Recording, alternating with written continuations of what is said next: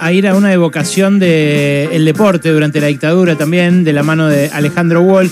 Eh, pero antes vamos a conversar con Miriam Lewin. Miriam Lewin es la defensora del público eh, actualmente, ejerce ese cargo. Vamos a hablar un poquito de medios también con ella, pero centralmente es una periodista que admiramos, que ha hecho grandes investigaciones y que estuvo detenida en el centro clandestino de detención Virrey Ceballos y en la ESMA. En 1985 fue una de las testigos clave en el juicio de las juntas. Miriam, ¿cómo estás? Ale Berkovich acá eh, en Radio con vos. Buenas tardes.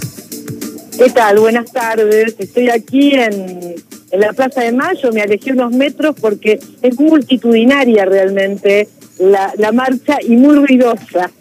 Entonces, para poder hablar con ustedes, eh, me alejé hasta un lugar bastante significativo para mí, que es la puerta de mi, escuela secundaria, que también tuvo muchísimos desaparecidos, el Nacional Buenos Aires. Sí, ahí está la placa. Eh, hay, hay un Berkovich. Eh, entre los desaparecidos del Nacional Buenos Aires, que no es familiar mío, pero, pero a mí siempre me impactó mucho verme en esa placa en la pared cuando, cuando la miraba. bueno, nada, vos podrías haber estado tranquilamente, me imagino lo que te significa a vos, mucho más.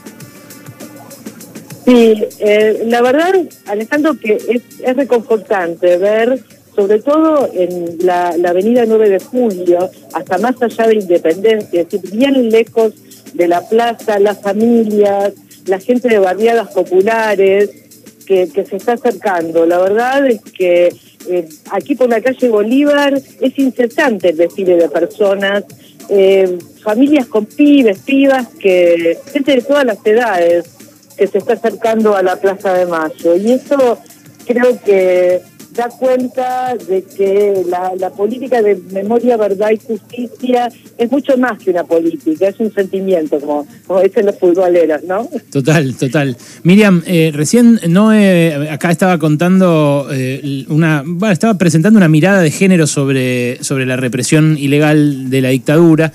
Eh, que a mí la verdad que me impactó muchísimo eh, y, que mm, también recorres vos en Putas y Guerrilleras, el libro que escribiste con, Olga Warnat. Eh, ella contaba, por ejemplo, que a, que a las mujeres las, violaban, las toqueteaban, las abusaban, pero que eso se lo permitían hacer solamente los jerarcas dentro de los represores y que había todo un escalafón eh, para eso. Yo sin, sin meterme en lo, en lo morboso del asunto, eh, te quiero preguntar a vos, como mujer y como, y como ex detenida desaparecida, eh, ¿cómo, ¿cómo transitaste eso muchos años antes de que se hablara de sororidad, ¿no? que es un concepto que ahora, que ahora las mujeres sí, sí comparten y multiplican? La verdad es que fue un largo proceso, porque al principio veíamos como natural estos exámenes, es decir, es lo que nos tocaba por ser mujeres.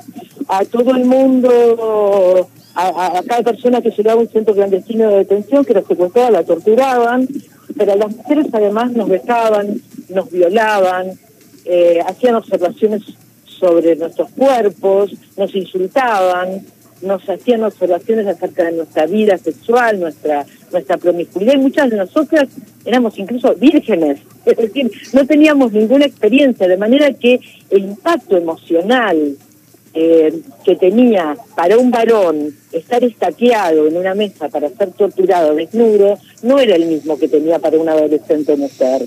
De la misma manera que no era lo mismo que te, abrieran la puerta cuando te bañabas, presuntamente para intentar que hicieras alguna locura o que te suicidaras o que hicieras algo por el estilo, no es lo mismo para una mujer que para un varón o que te abrieran las puertas del baño cuando hicieras tus necesidades. Es decir, todo este tipo de exámenes, de situaciones eh, absolutamente humillantes, tenía un impacto mucho mayor porque éramos mujeres, porque éramos jóvenes, porque éramos inexpertas, porque éramos adolescentes.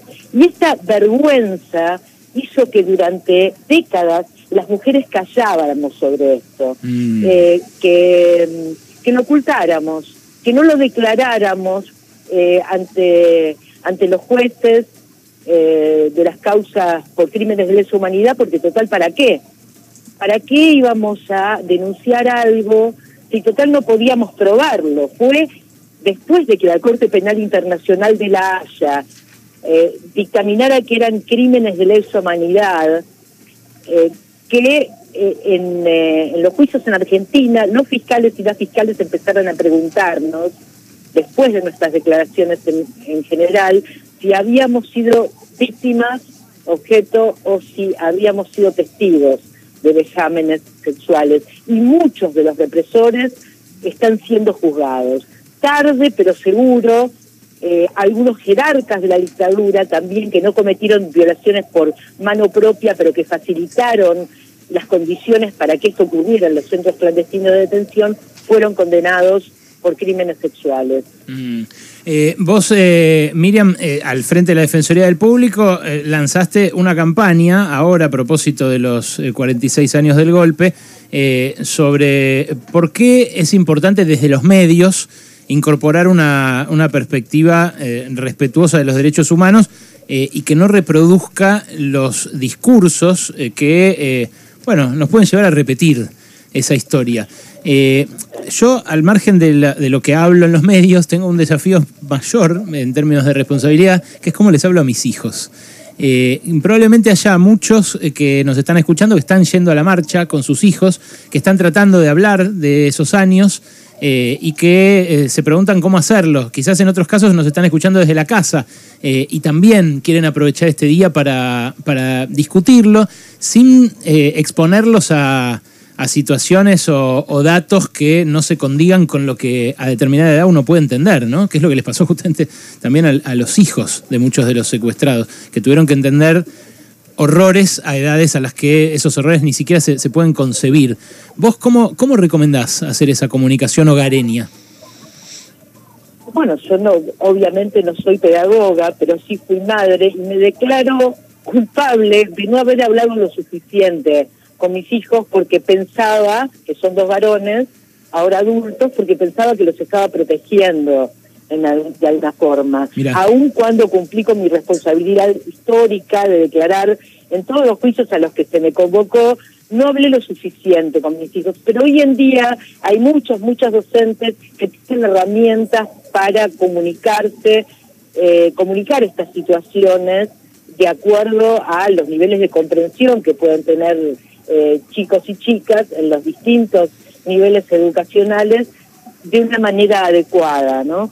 Mm. porque mm, una de las cosas que cuando construíamos estas recomendaciones, de las que participaron también docentes, sobrevivientes, organismos de derechos humanos, eh, la Secretaría de Derechos Humanos, bueno, muchos muchos organismos, es decir, no no las eh, no las construimos en soledad de la Defensoría. Los docentes decían que para algunos pibes y pibas hablar del 24 de marzo del 76 es como hablar del 25 de mayo de 1810 es algo tan lejano. Sí, claro, ese, es el problema, ese, eso es lo difícil, justamente. Claro, eh, nosotros recordamos cómo nos hablaban a nosotros del 25 de mayo de 1810 con imágenes, los paraguas en la plaza, que no eran tales, el, el cabildo abierto. Bueno, ¿de qué manera podemos transmitirles?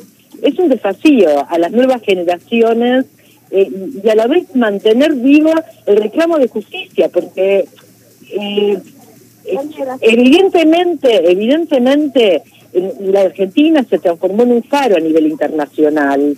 Y me pasa cuando viajo al exterior, algún encuentro, o incluso eh, por razones familiares, el, reconocimiento a las políticas de, de memoria, verdad y justicia de la Argentina es mundial. Me ha pasado hasta Afganistán, que se, nos tomara como referencia. Eso por un lado es un orgullo, pero por otro lado es una responsabilidad.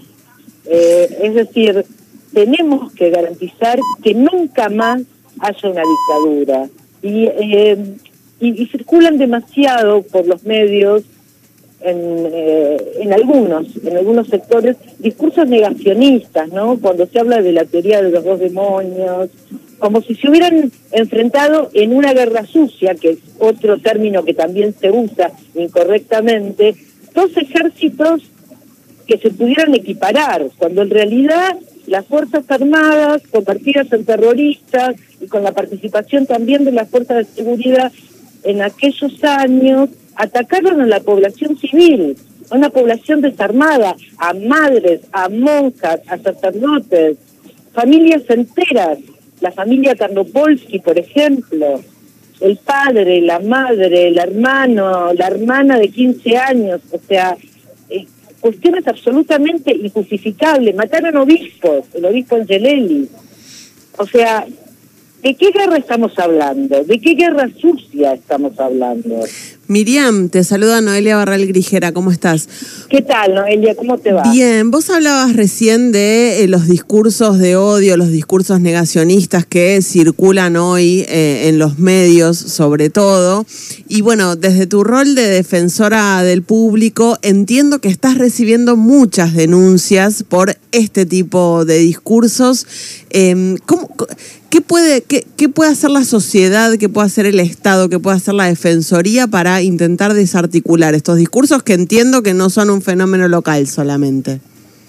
Bueno, hay, hay muchas iniciativas, pero lo peligroso, y si nosotros repasamos la historia, vamos a ver que en épocas de profundas crisis económicas, eh, como en, en, en, la Alemania de los años treinta y pico, hubo determinados grupos que sirvieron de chivos expiatorios, que fueron objeto de una estigmatización, de una demonización, y esto eh, desde el discurso y desde los medios después se puede trasladar a la vida real.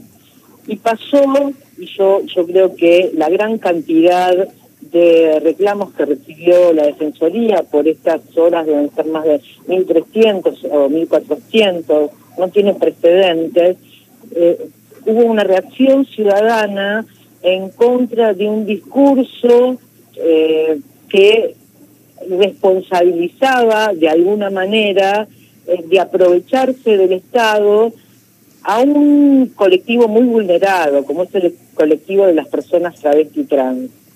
Esto generó muchísima eh, sensibilidad y en, y en algunos casos indignación, porque nosotros sabemos que tienen una expectativa de vida de 35 a 40 años, que no tienen acceso a eh, la educación, que no tienen acceso al trabajo, que no tienen acceso a la vivienda porque nadie les quiere alquilar.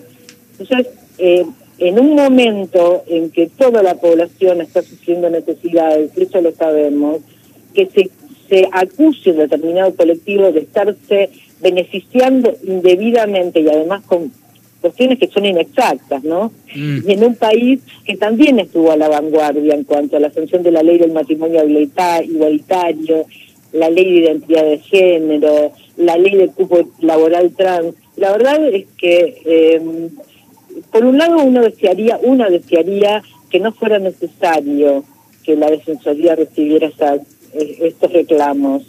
Eh, pero por otro lado, eh, esto habla de una conciencia social acerca de cuándo se está agrediendo a un grupo vulnerado, porque obviamente una ínfima minoría de quienes presentaron las denuncias eh, o reclamos son personas trans. Claro, claro.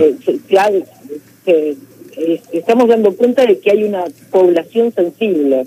Mm, sí, eh, pero además el, discurso de odio trasciende a, un determinado colectivo, ¿no? O sea, lo que se está instalando es que uno puede putear a cualquiera en la tele. Eso es lo que está empezando a pasar. Eh, y, después incluso eh, cuando aparecen en algún diario una nota crítica respecto de Viviana Canosa, porque insulta, no para de insultar a colectivos, estigmatizarlos o decir o direccionar el odio hacia ellos, los medios terminan censurando esas notas.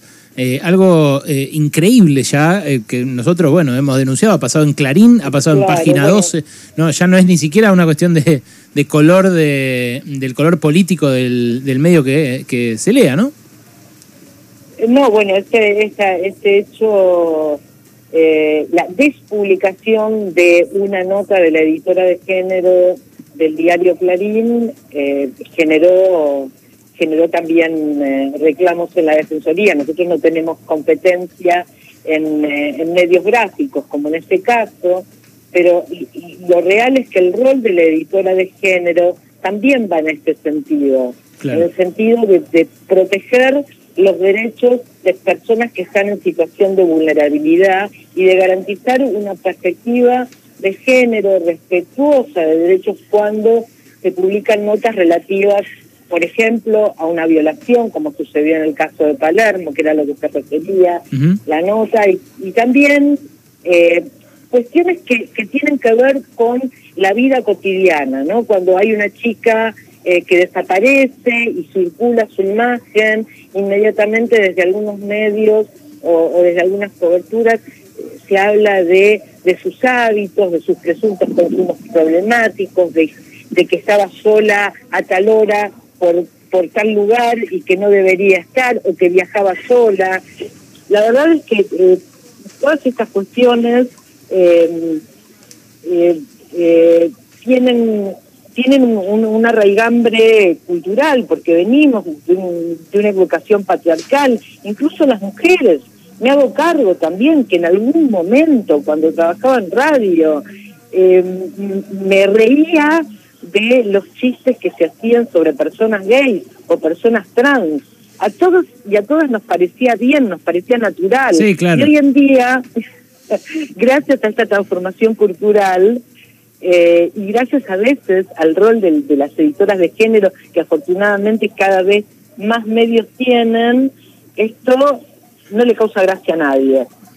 O sea, es solamente ponerse a pensar, reflexionar, ¿no? De qué manera ha cambiado nuestra sociedad desde la, sanción de la ley de matrimonio igualitario hacia acá, de qué manera nos parece ahora natural que las personas trans tengan un cupo en los medios de comunicación también, con, con la sanción de la, la ley que está pendiente de reglamentación la ley de equidad de género y cupo trans en los medios de comunicación. Total. Miriam, gracias por este rato y por el testimonio. ¿eh? Un gran abrazo.